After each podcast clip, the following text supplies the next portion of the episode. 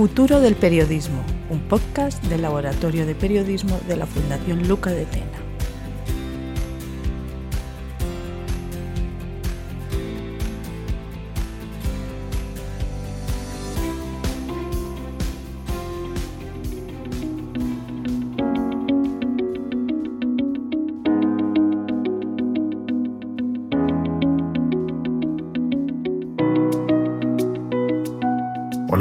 Bienvenidos a una nueva edición del podcast Futuro del Periodismo, otra iniciativa del Laboratorio de Periodismo de la Fundación Luca de Tena y en el que cada mes, de la mano de uno o de varios ilustres invitados, abordamos temas relacionados con el mundo del periodismo y de los medios de comunicación con un propósito simple pero ambicioso, ofrecer herramientas, reflexiones y ejemplos concretos que sirvan de guía para profesionales de la comunicación, académicos y estudiantes en un entorno mediático que, marcado por la incertidumbre, requiere una constante adaptación y aprendizaje. Adelanto ya que nuestro invitado de este podcast es Ismael Nafría, conocido periodista, autor, consultor, profesor y conferenciante especializado en medios digitales, con el que enseguida hablamos. Un cordial saludo de quien les habla, Luis Cucarella y antes de dar paso a la entrevista, permítanme recordar para quienes no lo conozcan aún que tienen a su disposición en el laboratorio de periodismo, en la URL laboratoriodeperiodismo.org, infinidad de recursos para estar al tanto de lo que sucede en el mundo del periodismo, desde análisis de tendencias, casos de éxito, seguimiento de la actualidad, entrevistas, secciones especiales, como por ejemplo la que aborda cómo debe ser la formación de los futuros periodistas, también cursos online como el de Reset Nuevas Tendencias y Habilidades Periodísticas, por el que ya han pasado más de 1.200 personas estos meses, también una agenda eh, de actos sobre periodismo y muchos otros recursos, entre ellos nuestra newsletter semanal a la que invito que os suscribáis. newsletter que, por cierto, ha sido destacada por periodistas de, de, Nieman Lab, en concreto por la editora de innovación, Hannah Tamitz, como una de las mejores newsletters sobre periodismo, junto con la propia de Nieman Lab, la del Instituto Tecnológico de Monterrey, la de DigiDay, el News Product Alliance o la del Nike Center, así como redacciones 5G el podcast en el que se le preguntó por sus preferencias en cuanto a newsletters sobre periodismo y que conducen magistralmente Eduardo Aguirre e Irina Sternik. Irina, que por cierto ha colaborado en diversas ocasiones en nuestro laboratorio de periodismo y a quien le mandamos un afectuoso saludo. El podcast de Redacciones 5G, por tanto, es nuestra recomendación del mes. Y ahora sí, sin más demoras, vamos ya con la entrevista.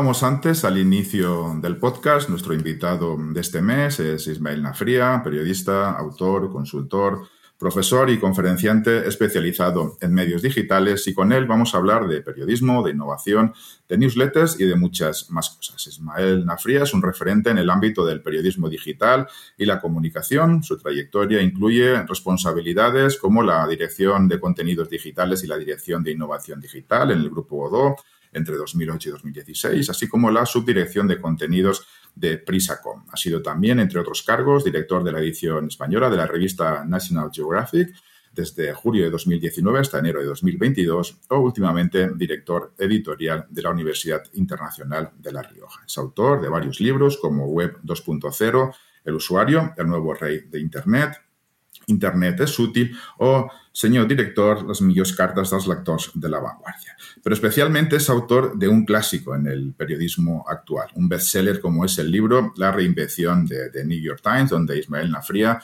examina las estrategias digitales de uno de los medios más influyentes del mundo y cuenta cómo este periódico ha ido adaptándose y dando respuesta a las nuevas necesidades de los lectores. Es asimismo autor de la newsletter Tendencias, otro referente actual sobre innovación en periodismo, con más de 6.000 suscriptores y que hace poco además ha estrenado nueva etapa. Hablaremos también de los cambios en esta newsletter y que ofrece tanto en abierto como bajo suscripción. Ismael, muchísimas gracias por compartir estos minutos con la audiencia del Laboratorio de Periodismo de la Fundación Luca de Tena. muchísimas gracias a, ti, a vosotros, Luis, por, esta invitación. Es siempre un placer charlar de, todos los temas que has anunciado, o sea que muy contento de, compartir estos minutos eh, con todos vosotros. Ismael, permíteme que empiece preguntándote por lo que está de moda, por lo que está de actualidad ahora en lo que atañe a innovación en periodismo. Es el uso de la inteligencia artificial eh, generativa, tema además sobre el que eh, estos días has publicado un artículo en, cuadernos de, periodistas. ¿Cómo crees que, evolucionará la, inteligencia artificial generativa en el mundo del periodismo, sobre todo en lo que afecta a lograr ese equilibrio a largo plazo entre lo que serían los beneficios innovadores y los riesgos éticos y profesionales que plantea esta implementación? ¿Realmente ¿Crees que mejorará la calidad al permitir que los periodistas se dediquen a lo de más valor? ¿Reemplazará la inteligencia perfiles existentes o ayudará a crear nuevos puestos o ambas cosas? ¿Cómo estás viendo en general ese impacto de la inteligencia artificial sobre el periodismo? Sí, es la es quizá el gran tema, ¿no? La gran, la gran cuestión que está ahora mismo sobre la mesa de, en todos los despachos, en, en, todos los eh, medios ¿no? de, comunicación. Eh, mira, yo creo que no hay, no hay una respuesta única, ¿no? Como en, como en gran parte de las cosas, ¿no? Eh, porque dependerá muchísimo de cómo cada medio pues afronte este tema, ¿no? Quiero decir que con la inteligencia artificial, igual que con otras eh, tecnologías o otras situaciones en, el mundo de los medios, pues depende mucho cómo se afronten, cómo se actúe, pues eh, dan unos resultados u otros, ¿no? Quiero decir que con la inteligencia artificial tanto podemos mejorar muchísimo el periodismo como empeorarlo de manera brutal, ¿vale? Si tú decides como ya ha habido algún medio pues que ha pasado, ¿no? Pues que mm, suprimes a los redactores porque pasas a hacer noticias eh, de manera automática, bueno, pues eso es un desastre, ¿vale? Pero yo creo que es un desastre para el medio, o sea, sospecho que, que ese medio no va a sobrevivir mucho tiempo, sinceramente, ¿no? En cambio, si tú utilizas las posibilidades enormes de la inteligencia artificial generativa, posibilidades enormes en múltiples ámbitos y lo haces para que ganar tiempo, para, para no perder tiempo con tareas que son súper automáticas y que se pueden hacer de manera mucho más eficaz utilizando estas tecnologías y eso da tiempo, hace ganar tiempo al periodista para hacer eh, la tarea más humana, digamos, ¿no? Pues eh, que sea entrevistar, analizar, eh, buscar fuentes, contrastar datos, hilvanar un discurso lo más atractivo posible, etcétera, ¿no? Pues en ese caso yo creo que hay mucho a ganar, sinceramente, ¿no? Entonces, ¿qué, está pasando? ¿Qué hemos visto estos meses? Porque la verdad que ha sido una locura, ¿no? Esto, desde que se lanza ChatGPT, ¿no? Hay, hay una explosión de, herramientas, de posibilidades, de, de, cosas que se pueden hacer con la, con la inteligencia artificial y y, claro, muchos medios empiezan a experimentar eh, con unas cosas, con otras, empiezan a surgir dudas, empiezan a surgir debates éticos, lógicamente, empiezan a surgir debates sobre eh, temas pues de propiedad intelectual lógicos, ¿no? Porque si, utilizan tu material para educar a esas herramientas, pues los medios quieren obtener su, su parte de, beneficio ahí. Eh, en fin, han surgido un montón de cosas en muy poco tiempo, ¿no?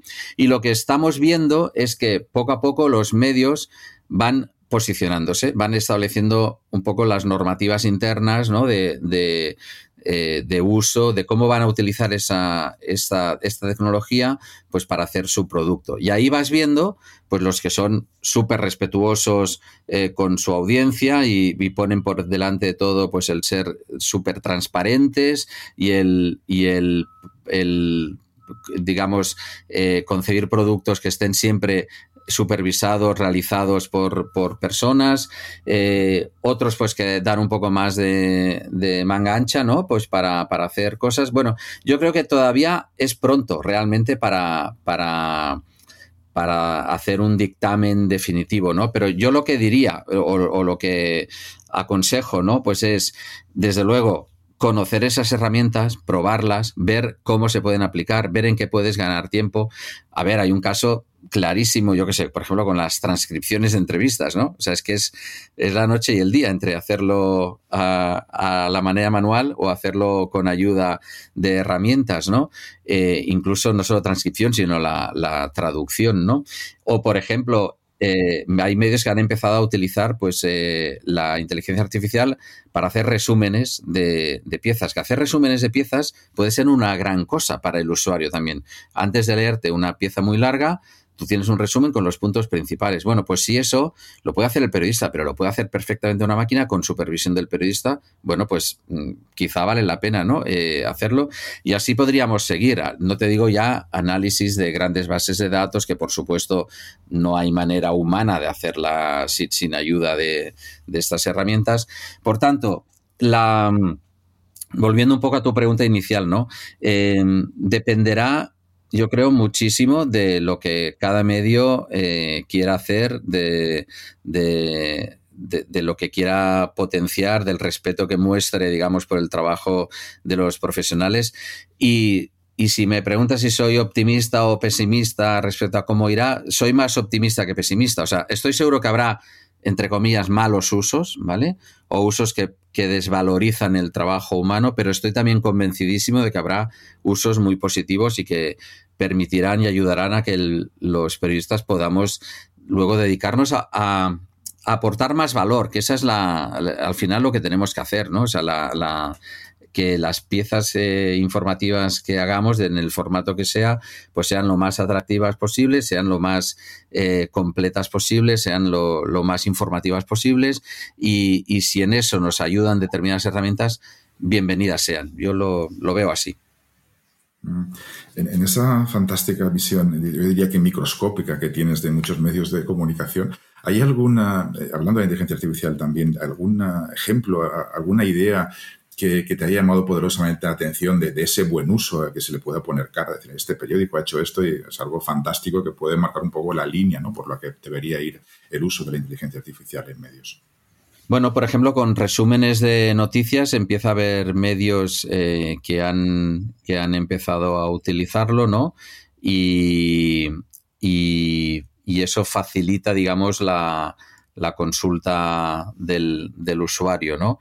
Eh, también hay, bueno, desde luego hay, hay ejemplos, por ejemplo, de, medios que ponen a disposición de manera muy rápida, pues transcripciones completas de, podcast, por ejemplo, gracias a que han utilizado esas herramientas y luego editadas, ¿no? Pero eso también ayuda muchísimo a seguir eh, luego a consultar una entrevista de manera más eficaz o ir a buscar las partes que más eh, te, pueden interesar. Y, luego, y luego, evidentemente, hay cosas, bueno, que, no se ven tan a simple vista, pero que son trabajos de datos, que eso ya se venía haciendo, ¿no? Pero que de periodismo de datos que sin el uso de herramientas de este tipo, pues serían eh, imposibles de realizar, ¿no? Yo diría, por ejemplo, estas, estos tres casos.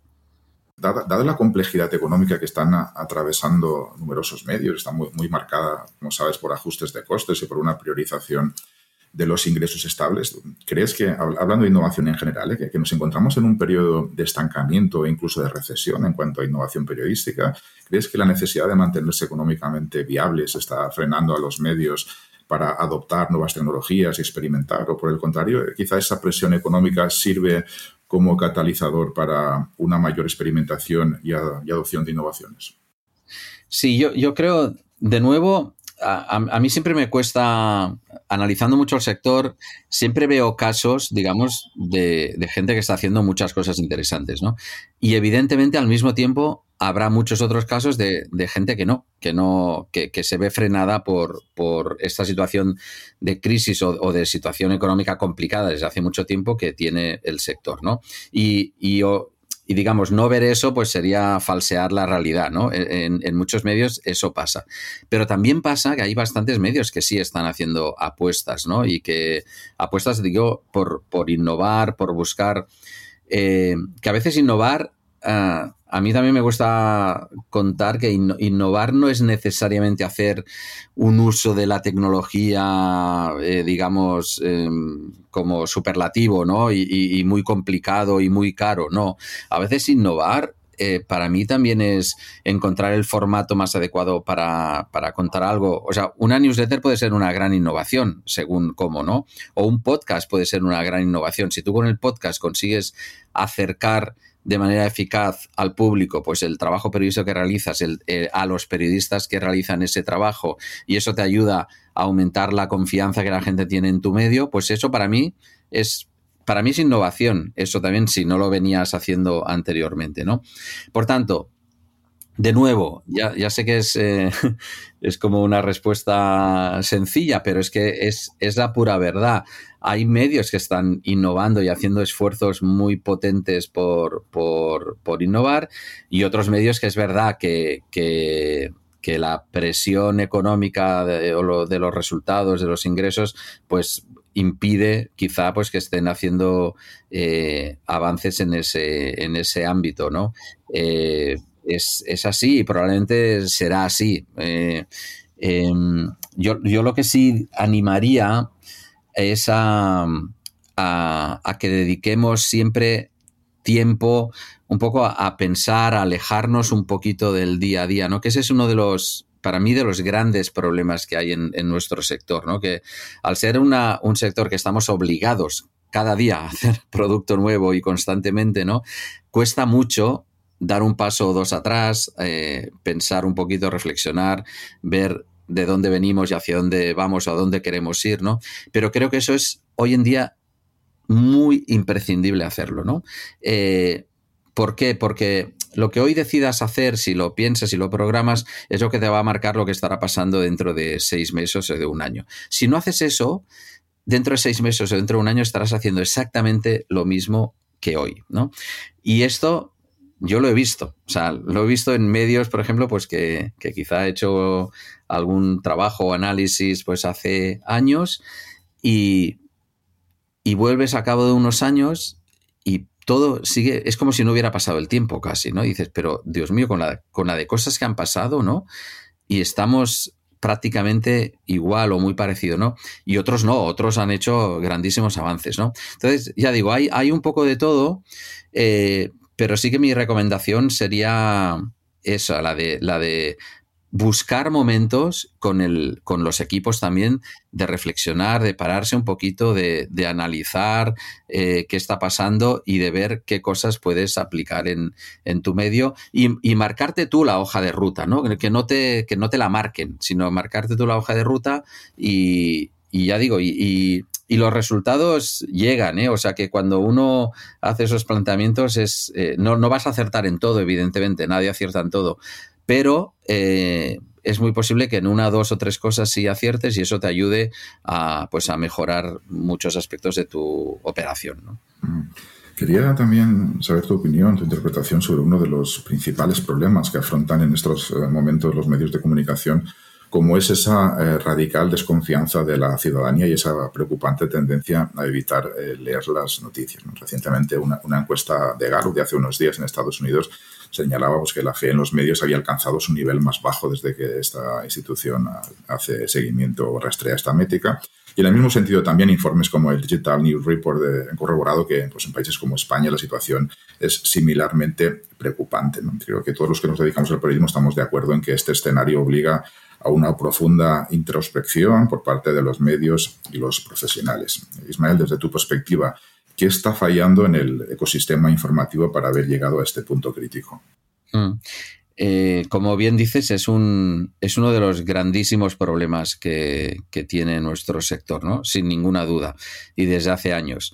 Eh, eh, es verdad que la desconfianza, digamos, en las instituciones no afecta solo a la prensa, digo también por, por buscar el contexto un poco más amplio, ¿no? O sea, la desconfianza afecta a gobiernos, afecta a todo tipo de instituciones eh, de todo tipo, ¿no? Y, en, y, en, todo el mundo, ¿no? Entonces eh, hay digamos, hay una caída general, no solo en los medios, en, muchas instituciones eh, históricas ¿no? o tradicionales, hay una caída general de la confianza en ellas por parte de la gente. ¿no?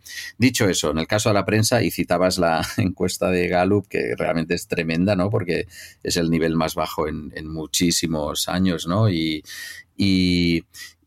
bueno, y eso nos hace ver que tenemos un problema. Algunos grandes directivos del sector a veces lo han verbalizado claramente, diciendo, eh, recuerdo el, el exdirector del Washington Post, Marty Baron, ¿no? Pues eh, diciendo que, que, sin que perder la confianza de la gente es el, mayor problema ¿no? que, puede tener un medio de comunicación. Y, y, eso está pasando. Entonces, yo creo que la respuesta a eso... Eh, bueno, pueden ser varias, pero la, principal al final es hacer muy buen trabajo y explicarlo, explicarse, ¿no? Ah, hay varias instituciones, eh, Trusting News, por ejemplo, pues que dan continuamente consejos de cómo eh, intentar aumentar la confianza de, la audiencia en nuestro producto, en lo que hace, en el periodismo que hacemos, pues a través de múltiples fórmulas, ¿no? Eh, el New York Times, por ejemplo, pues hace una gran pedagogía de cómo trabaja, de cómo tiene una sección entera, el Times Insider, que, se dedica a explicar eh, constantemente cómo se ha hecho un trabajo, cómo, cómo, cómo trabaja un equipo concreto, cómo se ha hecho una investigación, y eso ayuda a abrir abrir las puertas un poco de cómo trabajas ayuda también a la gente a entender eh, por qué tiene valor pues el, comprobar el uso de las fuentes, el, eh, manejar ese tipo de cosas que no necesariamente todo el público tiene por qué conocer, ¿no? Con lo cual, explicarnos mucho, yo creo que es, que es bueno. Eh, es muy distinto que una pieza esté firmada por un periodista experto en un tema y tú lo dices, esta persona lleva 10 años eh, viviendo en tal sitio o, trabajando o investigando este tema o tal, pues eh, o ha escrito tres libros sobre esto, es muy distinto eso a una pieza que, que no está ni firmada, ¿no? Eh, evidentemente, pues te generará más confianza si tú sabes quién hay detrás y que esa persona que, que ha escrito eso te demuestra que sabe muchísimo del tema, ¿no? Entonces, ya digo, son, de nuevo, es uno de los grandes retos. Desde luego, todo empieza por hacer buen trabajo, ¿no? Porque, porque si, si publicamos cosas eh, sin contrastar y por, y por desgracia pasa, ¿vale? O sea, por desgracia pasa eh, y, no pasa en todos los medios, pero pasa en, a veces en bastantes medios o en más de los que debería. Si publicamos cosas pues sin contrastar y, y que luego hay que desdecirse, pues a ver, eso lógicamente no, no digamos, no transmite mucha, mucha eh, tranquilidad al público, ¿no? Eh, es normal. O sea, ayer me decías esto y hoy me dices, no, que esto que decías ayer no es verdad porque tal. Bueno, pues entonces nuestro trabajo realmente es ayer no decir eso si no estamos seguros. Y quizá, por ejemplo, una batalla que ya se empieza a hablar bastante de este tema, es que no hace falta correr tantísimo, ¿no? O sea, con, la información. O sea, es mucho mejor darla bien y darla con seguridad que intentar ser el... entiendo ¿eh? la batalla por ser el primero. es una batalla, digamos, forma parte de la esencia del periodismo, ¿vale? O sea, no, no, la niego. Pero ser el primero correctamente, ¿no? Porque, porque si no, entonces ya no tiene ningún, ningún sentido, ¿no? Entonces, bueno, hay ahí mucho trabajo a hacer, yo creo que mucha pedagogía. Yo creo que es bueno que los medios nos expliquemos más en general, expliquemos más cómo trabajamos, expliquemos más cómo se elaboran las informaciones, expliquemos más todo, ¿no? Eh, y, no, y no caigamos en, en hacer informaciones que no que no aportan eh, valor y bueno y que a veces son directamente falsas, ¿no? Y, o sin contrastar, entonces eso es lo peor, ¿no? Eh, entonces, bueno, por ahí un poco irían las líneas de actuación, digamos, eh, que creo que valdría la, pena pues poner en, marcha, ¿no? Vinculado también quizá con, ese tema de la falta de confianza en los medios, hay un punto que a mí me, me preocupa sobremanera como es el de la, de la polarización. ¿no? Digamos que nos encontramos en una permanente polarización en muchos medios y en España y en buena parte de Latinoamérica no, es ajena a este caso. ¿no? Es verdad que vivimos tiempos de división política intensa, donde la polarización pues, afecta no solo a la población en general, sino también pues, la forma en que los medios de comunicación están informando. Hay un dato que a mí me llama mucho la atención y es que algunos directores de medios a veces nos cuentan que, hay eh, suscriptores de pago que se dan de baja porque las noticias que se publican no coinciden con lo que ellos desearían leer, ¿no? con lo cual es un, hecho preocupante, ¿no? que ya no es solo del periódico, sino también de la audiencia. La, pregunta es, eh, unos medios más plurales y, con menos sesgos no, tienen cabida en estos momentos para atraer audiencia. No hay un margen para un periodismo más equilibrado, menos de trinchera, menos editorializado y más plural, pero que también logre atraer audiencia. Hmm. Eh, debería haber margen, ¿no? Eh, realmente es otro, es otro de las grandes cuestiones ¿no? que, están sobre la mesa y que preocupan a todo el mundo, ¿no?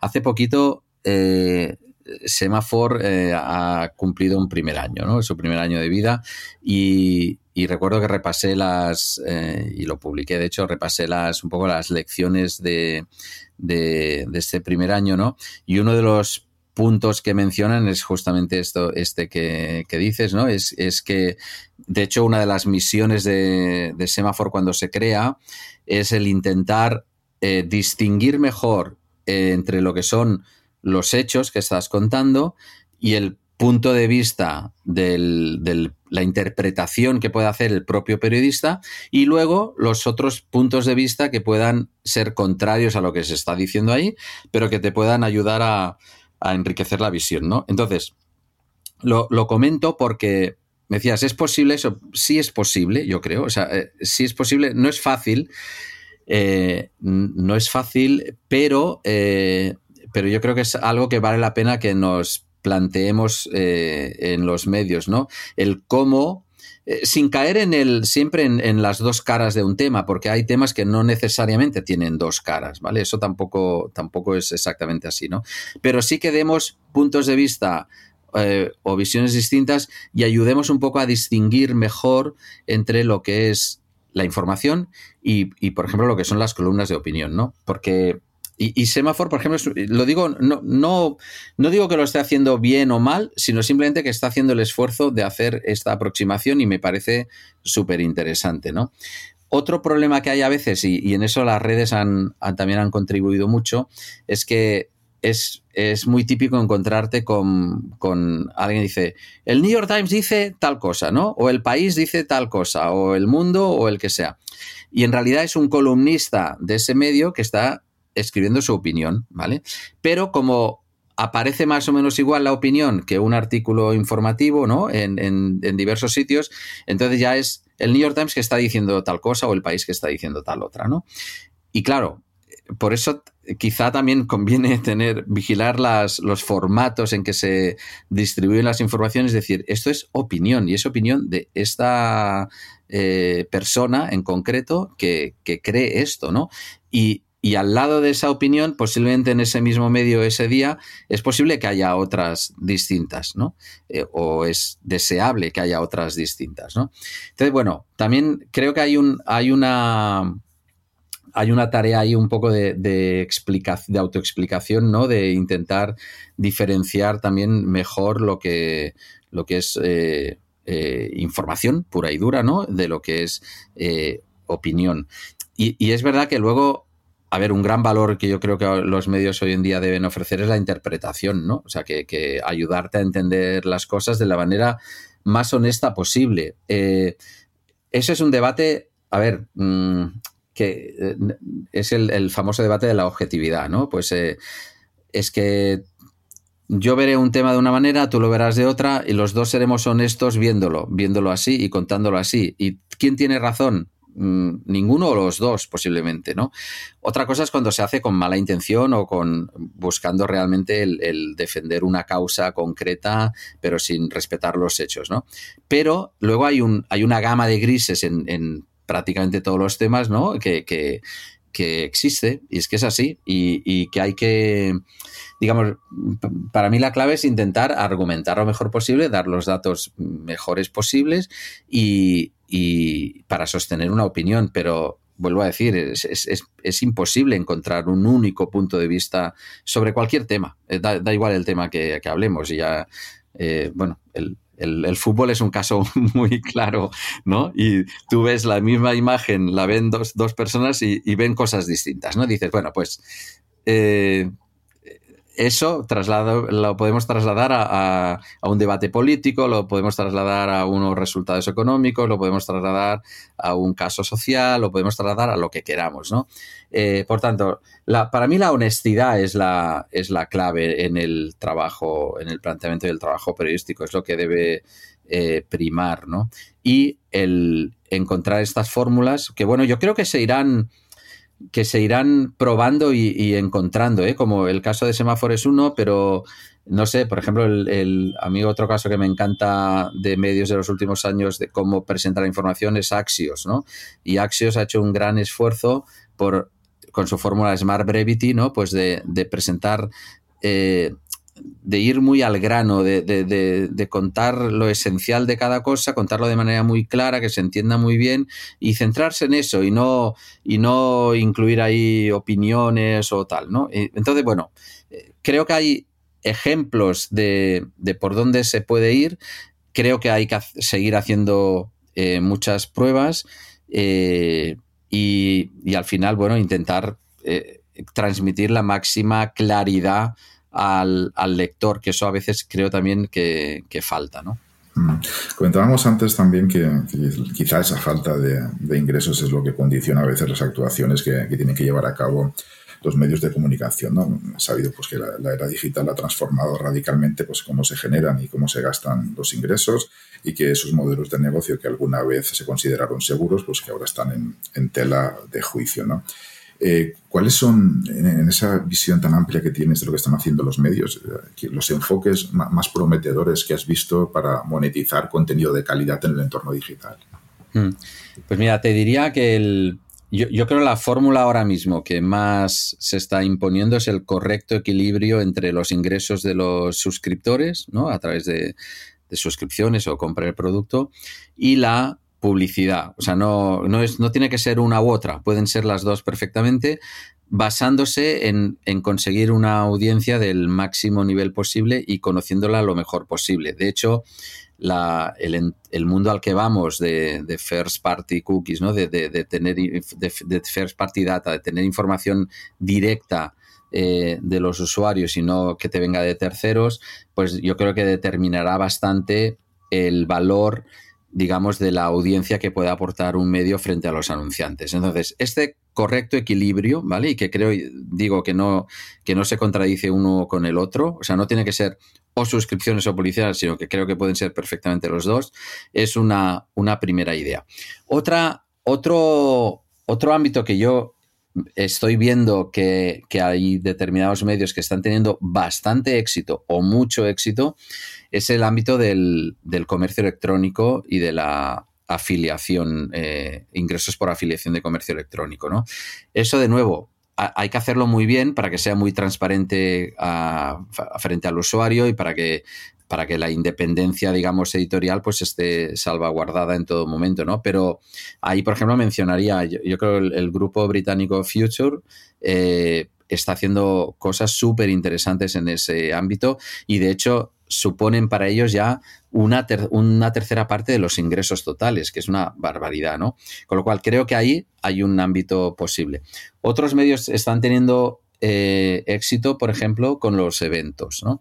Eh, los eventos hechos por un medio, pues claro, tienes la ventaja de, contar con un público, de contar con una credibilidad, de contar con una capacidad de llegar a, la gente y con una capacidad de atraer a personas, personajes interesantes eh, para hablar, ¿no? Entonces, eso es otro ámbito que a determinados medios les está funcionando eh, muy bien, ya sean eventos en vivo, en directo, como eventos eh, online digitales, ¿no?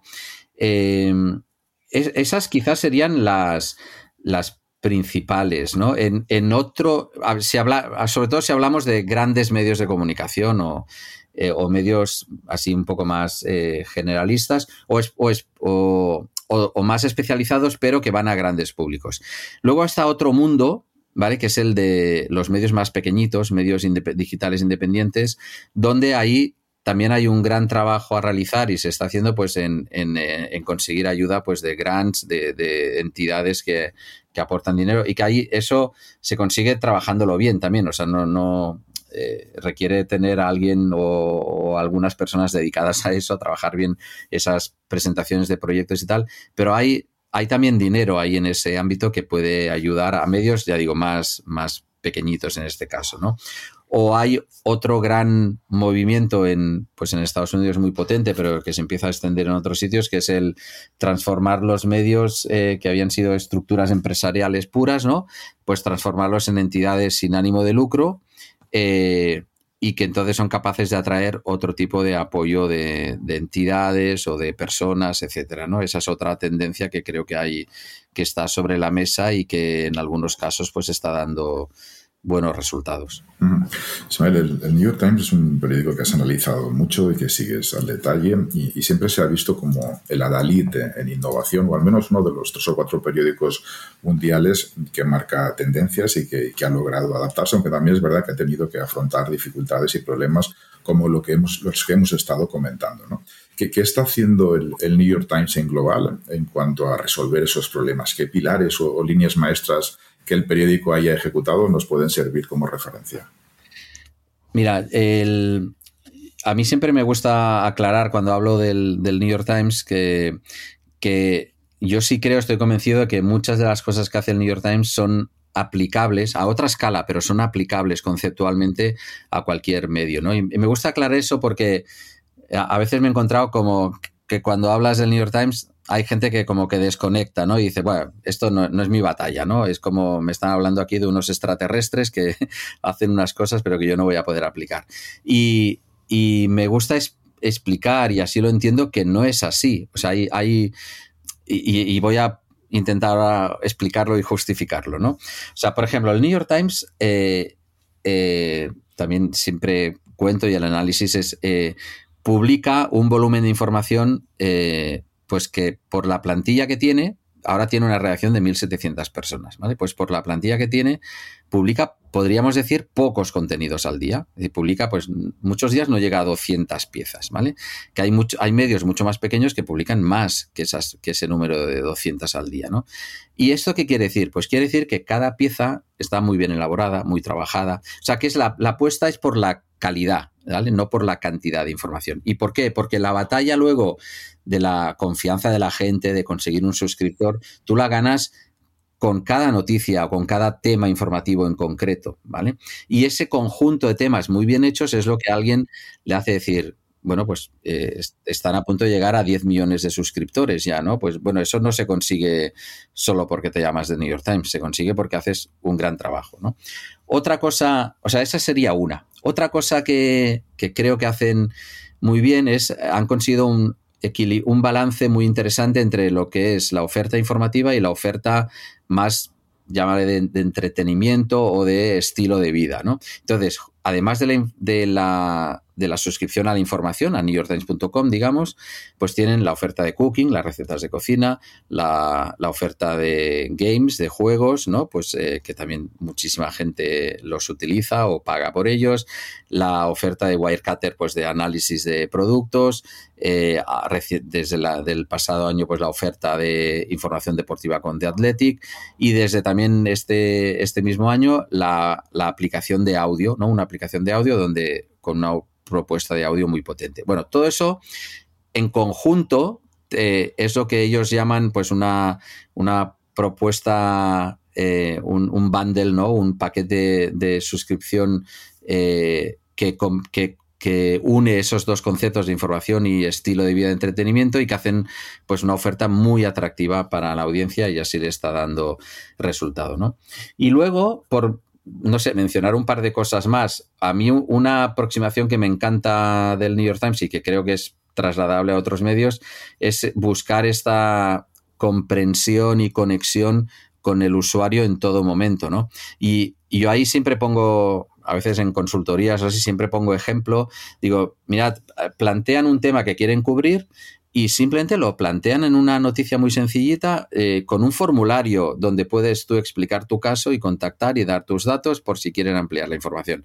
Eso no es tecnología punta, eso lo tiene todo el mundo gratis, ¿vale? O sea, eso no es, es más la actitud de decir, voy a preguntar a la hora de hacer un tema, voy a preguntar a gente que quiera aportar eh, su testimonio sobre esto, eh, gente que quiera aportar su experiencia, que, que, que quiera aportar datos, lo que sea, ¿no? Y eso te enriquece una información. Eh, e, esta aproximación a mí me parece muy relevante y ellos la hacen a lo largo del año centenares de veces, o sea, con muchísimos temas, ¿no? Bueno, pues sería otra de las cosas. Y luego, quizá por, mencionar una última, la, apuesta por el periodismo visual, ¿no? Y, y, evidentemente hay, ahí sí que reconozco, hay, trabajos enormes visuales que, quizás no están al alcance de, otros medios, pero luego hay simplemente aproximaciones visuales de, intentar hacer algo más interesante sin, eh, sin más, o sea, simplemente que aporte una manera de contar la cosa más agradable, más fácil de entender para el usuario y que a lo mejor se soluciona con un par de gráficos sencillos o, algo así, ¿no? Tener esta actitud de intentar eh, facilitar la vida al, al, usuario, pues es algo que creo que también ellos hacen constantemente, ¿no? Te diría estas, estas cosas. Mm. Ahora entraremos en el último bloque para hablar un poco de newsletters de manera general y particularmente de, la newsletter Tendencias, pero antes y para cerrar esta visión eh, más macroscópica que hemos estado eh, repasando de la situación del periodismo, no me resisto a preguntarte ¿Cómo percibes la situación actual de, los periódicos en España? ¿Qué están haciendo? ¿Qué opinión tienes? Mm, ¿Cómo se adaptan? ¿Qué opinión te merece en general eh, la situación de los medios en España? Bueno, yo creo que el, digamos, la, línea más importante actual, ¿no? Eh, o la, la, tendencia más relevante es el intento que se está haciendo por parte de muchísimas cabeceras, pues por conseguir ingresos de los usuarios, ¿no? Esa sería la, eh, claramente, ¿no? Pues la, la, tendencia, pues, eh, número uno, me parece, o, donde hay mucho foco eh, puesto desde el punto de vista del, del, modelo, de, del modelo de negocio, ¿no? La, eso, en, claro, de nuevo, se me hace un poco difícil a veces generalizar porque, porque habrá quien lo hace mejor, quien lo hace peor, quien le pone más recursos, quien le pone menos, pero diría que un, sí que sí que he detectado que en muchos despachos, digamos, de, medios, ¿no? Sí hay esa intención de ofrecer eh, productos más sólidos, que respondan más a las demandas eh, de la gente. Hay un intento real de conectar mejor o de conocer mejor las, lo que le interesa a tu público eh, y, y, ver cómo se lo puedes ofrecer. Entonces, diría que esa es la... Hay bastante energía puesta en eso, ¿no?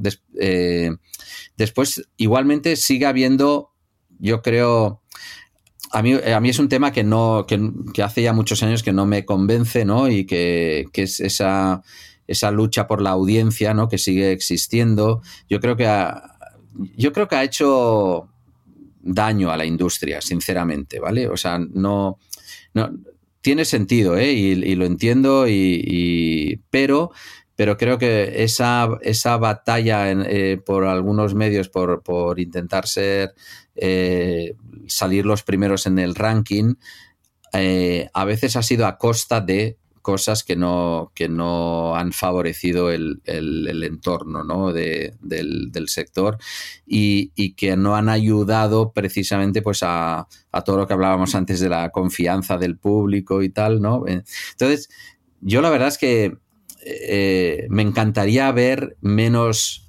mm, obsesión por, por, esos rankings, ¿no?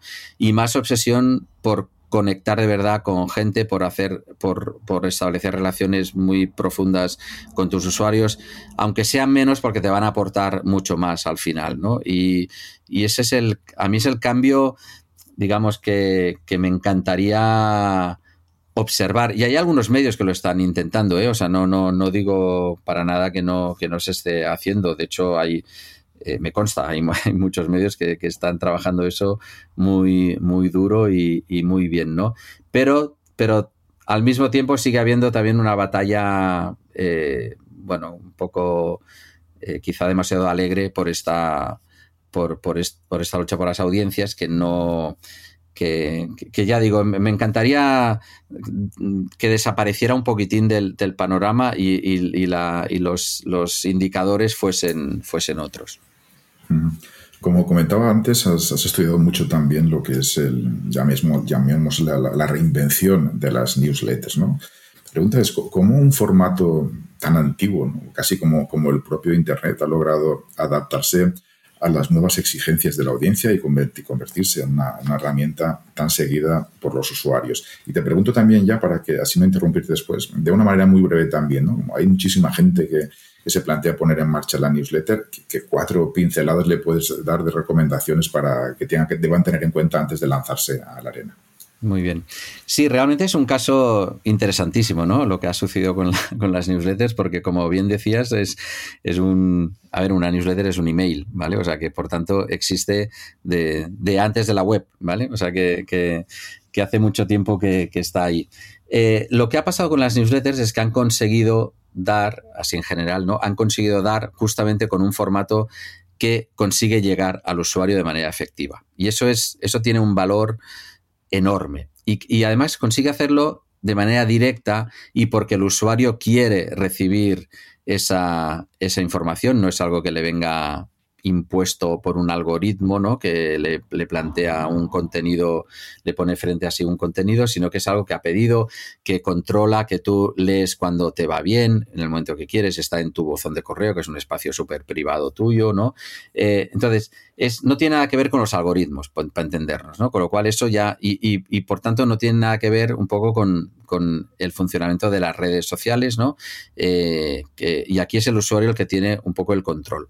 La, el otro elemento clave de las newsletters es el, tono, el, la cercanía, el, hecho de que esté, pues en muchos casos, firmada por una persona en concreto que te gusta, que te, que te cuenta las cosas como, como te interesa. Eh, ese es otro gran, eh, otro gran tema. Y luego la, bueno, mm, vamos, me, podría extender muchísimo en, este tema, pero por intentar centrar el, tiro, ¿no? Yo diría, las claves de las buenas newsletters suelen ser, una, el tema muy bien escogido, muy bien, muy claro, ¿no? Esta newsletter va de tal cosa y por tanto interesa a un público también muy concreto, determinado, y ese es el público al que debe llegar, hecha por alguien o, varias personas, ¿no? Pero con autoridad en ese tema, es decir, que el tema que sea, pero alguien que sabe mucho de, ese tema y que te puede hablar con muchísima solvencia y, por tanto en el que una persona en la que puedas eh, confiar. Y luego el estilo, el tono, el hecho que es, que es cercano. Es un email, vuelvo a decir, no es un email que alguien envía, pues como enviamos un email a un amigo, a un familiar, ¿no? Eh, pues eh, utilizamos ese tono más cercano y, está perfecto allí, ¿no? Entonces, esa conjunción de cosas, ese control de la situación que permite al, al, al lector y que le da confianza, pues yo creo que son las claves que explican el éxito que están, que están teniendo y serían también las claves un poco que yo daría a quien estuviese pensando en, hacer una newsletter, ¿no? Determinar muy bien el tema, pensar muy bien el público al que te vas a dirigir, eh, luego evidentemente pensar la frecuencia, ¿no? Pensar el tono con el que vas a, comunicar y una, y una cosa que es muy importante, eh, saber que hacer una newsletter bien hecha lleva tiempo. ¿vale? O sea que eso hay que ser muy realista, no es, no te pones un momento y ya, ¿vale? O sea que es algo que, por tanto, que cualquier, ya sea un medio o una persona, un profesional que quiera hacerlo, que sepa que lleva tiempo, que, habrá que dedicarle tiempo a eso para, hacerlo bien.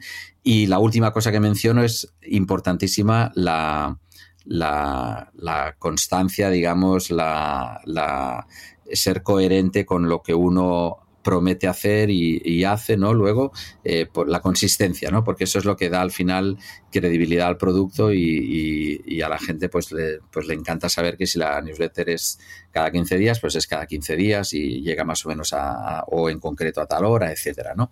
Ese es un poco el...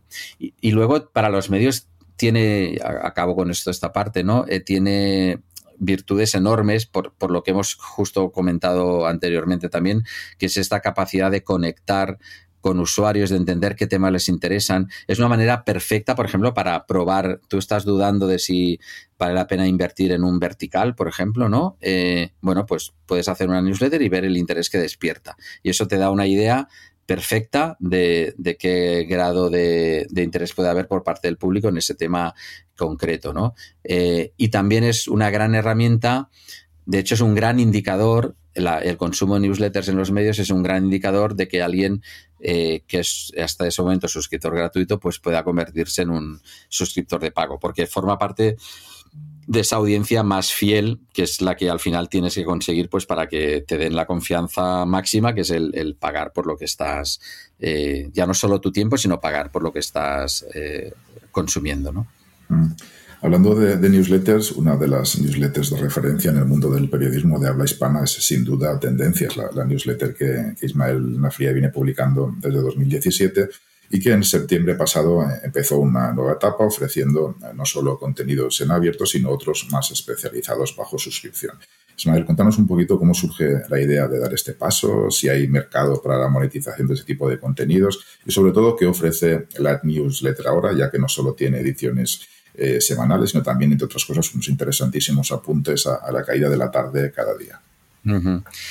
Bueno, pues eh, a ver, yo con la newsletter, la verdad que es un, producto del que estoy, eh, me atrevería a decir, profundamente enamorado, ¿no? Por, por todo lo que hemos contado antes, porque es, es, un producto maravilloso, periodístico y te permite una conexión con la gente fantástica, ¿no? Entonces yo hace ya, como decías, desde 2017 publico la, newsletter en la edición gratuita, ha ido creciendo, está ahora mismo, pues ayer superó 6.700 personas apuntadas, ¿no? Y, y es... Eh, Claro, yo ahí también he, ido analizando y viendo lo que hacen otras newsletters, evidentemente, en el sector. Y este fenómeno del, pago, eh, pues es uno de los grandes fenómenos ¿no? de estos últimos años y hay muchos ejemplos, eh, sobre todo en el mundo anglosajón, pues hay muchos ejemplos de, éxito, casos de éxito. ¿no? Y bueno, a, mí alguna gente ya me había dicho de manera, digamos, así sin, sin preguntar casi, ¿no? Jo, lo que haces eh, podría ser perfectamente de pago y tal. Y bueno, le daba vueltas hace tiempo y ya en los últimos meses ya me decidí totalmente y lo, he planteado como mantener el producto gratuito igual que estaba, que es cada 15 días, cada dos domingos envío la, la, edición gratuita y he creado unos productos de pago más especializados, más orientados quizá dar servicio pues, a los profesionales que estamos en este sector, ya sea porque trabajamos en un medio, porque somos profesores, porque somos consultores, porque nos interesa, por lo que sea, ¿vale?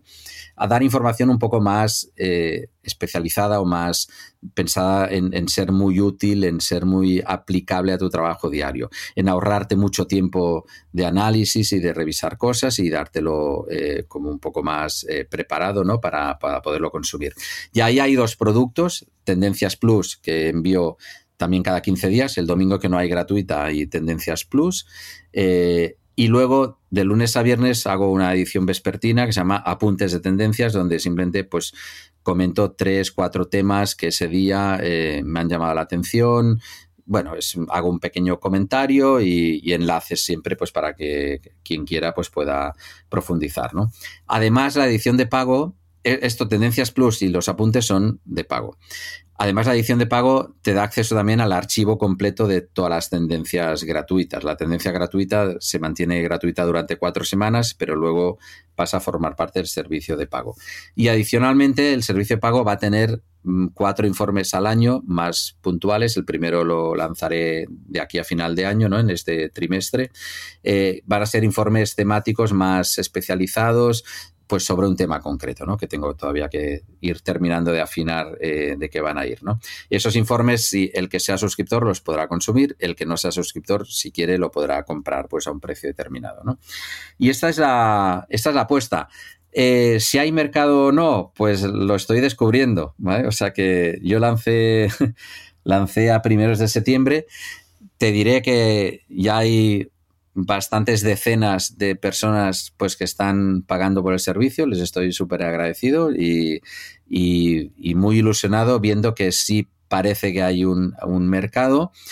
Veré hasta dónde esto puede llevar, ¿no? Eh, evidentemente ahora la newsletter tiene como dos, esto como los medios, ¿no? Tengo dos vías de ingreso, ¿no? En la, la suscripción eh, de pago y luego el, patrocinio que aplico en la newsletter gratuita, ¿no? Y por tanto me interesa potenciar las dos vías, ¿no? Y, y ver hasta dónde puedo llegar. Estoy Estoy ilusionado, te diría. Eh, la cifra son eso, son, son ya unas cuantas decenas.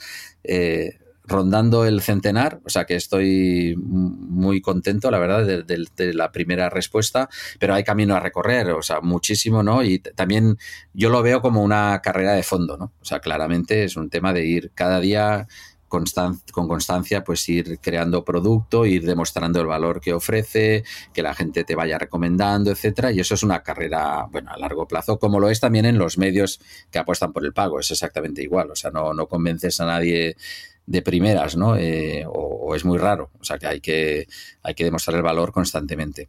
Y ahí, y esa es la, la situación.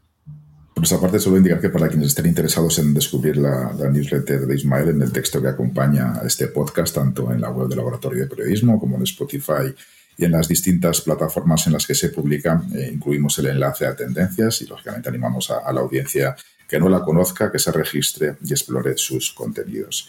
Ismael, una, una última pregunta antes de, despedir. Eh, ese podcast es seguido no solo por periodistas, académicos y profesionales de la información, sino que cuenta también con una amplia audiencia de estudiantes de periodismo que están al borde de entrar en una industria en, constante cambio. Para ellos el panorama del periodismo es considerablemente diferente al que muchos de nosotros afrontamos al inicio eh, de nuestras carreras y deben pues eso, afrontar un ecosistema mediático que está siendo eh, remodelado por todo lo que hemos hablado, por la tecnología, por la economía, por las dinámicas sociales, pues lo que inevitablemente requiere un conjunto diferente de habilidades y competencias. Precisamente sobre eso quería preguntarte, en tu experiencia, en tu opinión, ¿qué, habilidades y competencias crees que los futuros periodistas deben priorizar en su formación para estar efectivamente preparados para los desafíos que la industria mediática les eh, presentará en los próximos años? Mira, te, diría un poco lo mismo que, comento pues en, alumnos a los que he impartido clase ¿no? en, diversos foros. ¿no? Eh, eh, bueno, evidentemente la, formación básica hay que tenerla, o sea, todo eso eh, es, imprescindible, ¿no?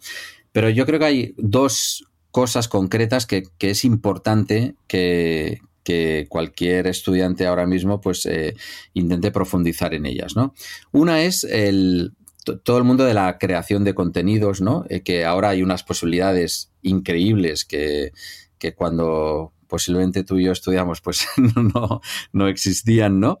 Eh, ahora hay posibilidades increíbles de, publicar, de, de, llegar a gente. Entonces, que hagan algo, lo que sea que les guste, sobre un tema que les apasione, pero que escriban, que, que abran una newsletter, que hagan un podcast, que, que publiquen en Instagram, lo, que, lo que les guste, ¿vale? Pero que es una práctica, un ejercicio muy sano, muy saludable, te permite entrar en contacto con, con público, ¿no? Y te permite además hacerte un poco una carta de presentación eh, para ir luego a, un medio, si quieres trabajar en un medio, pues y que, y que vean lo que puedes hacer, ¿no? Eso me parece hoy en día imprescindible. O sea, yo no concibo demasiado a alguien que quiera dedicarse al periodismo hoy y no haya hecho algún tipo de ejercicio de, esta, de, esta, de este tipo. ¿no? Y la otra cosa es interesarse, conocer eh, por, todo lo que es el, mundo emprendedor, ¿vale? Del periodismo emprendedor. ¿Por qué?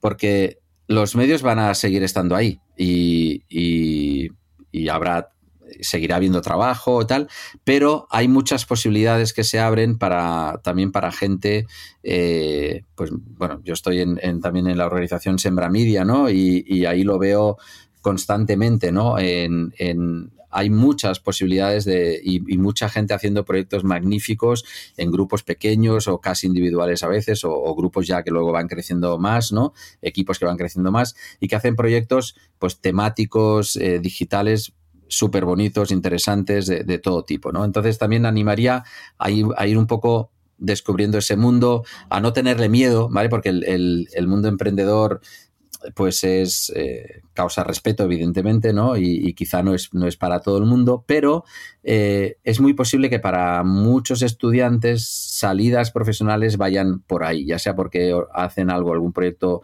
con, colegas suyos o porque entran a, participar en algún proyecto de este tipo. Entonces, esa sería un poco la otra cosa que animaría a que conocieran y, y, se familiarizasen para no pensar que la única salida posible es la de trabajar, la tradicional, ¿no? De trabajar en un, en un medio de comunicación. Mm. Ismael, pues ha sido un verdadero placer tenerte con nosotros en el, podcast. Te agradecemos muchísimo la, la, claridad con la que has explicado todas estas tendencias actuales y cómo se están afrontando, cómo se deberían afrontar muchas de esas dificultades que la industria de los medios eh, están viviendo. Muchísimas gracias de verdad por tu tiempo. Muchísimas gracias a ti, Luis, eh, por, darme este espacio y ha sido, ha sido un placer, la verdad, pues, eh, conversar contigo.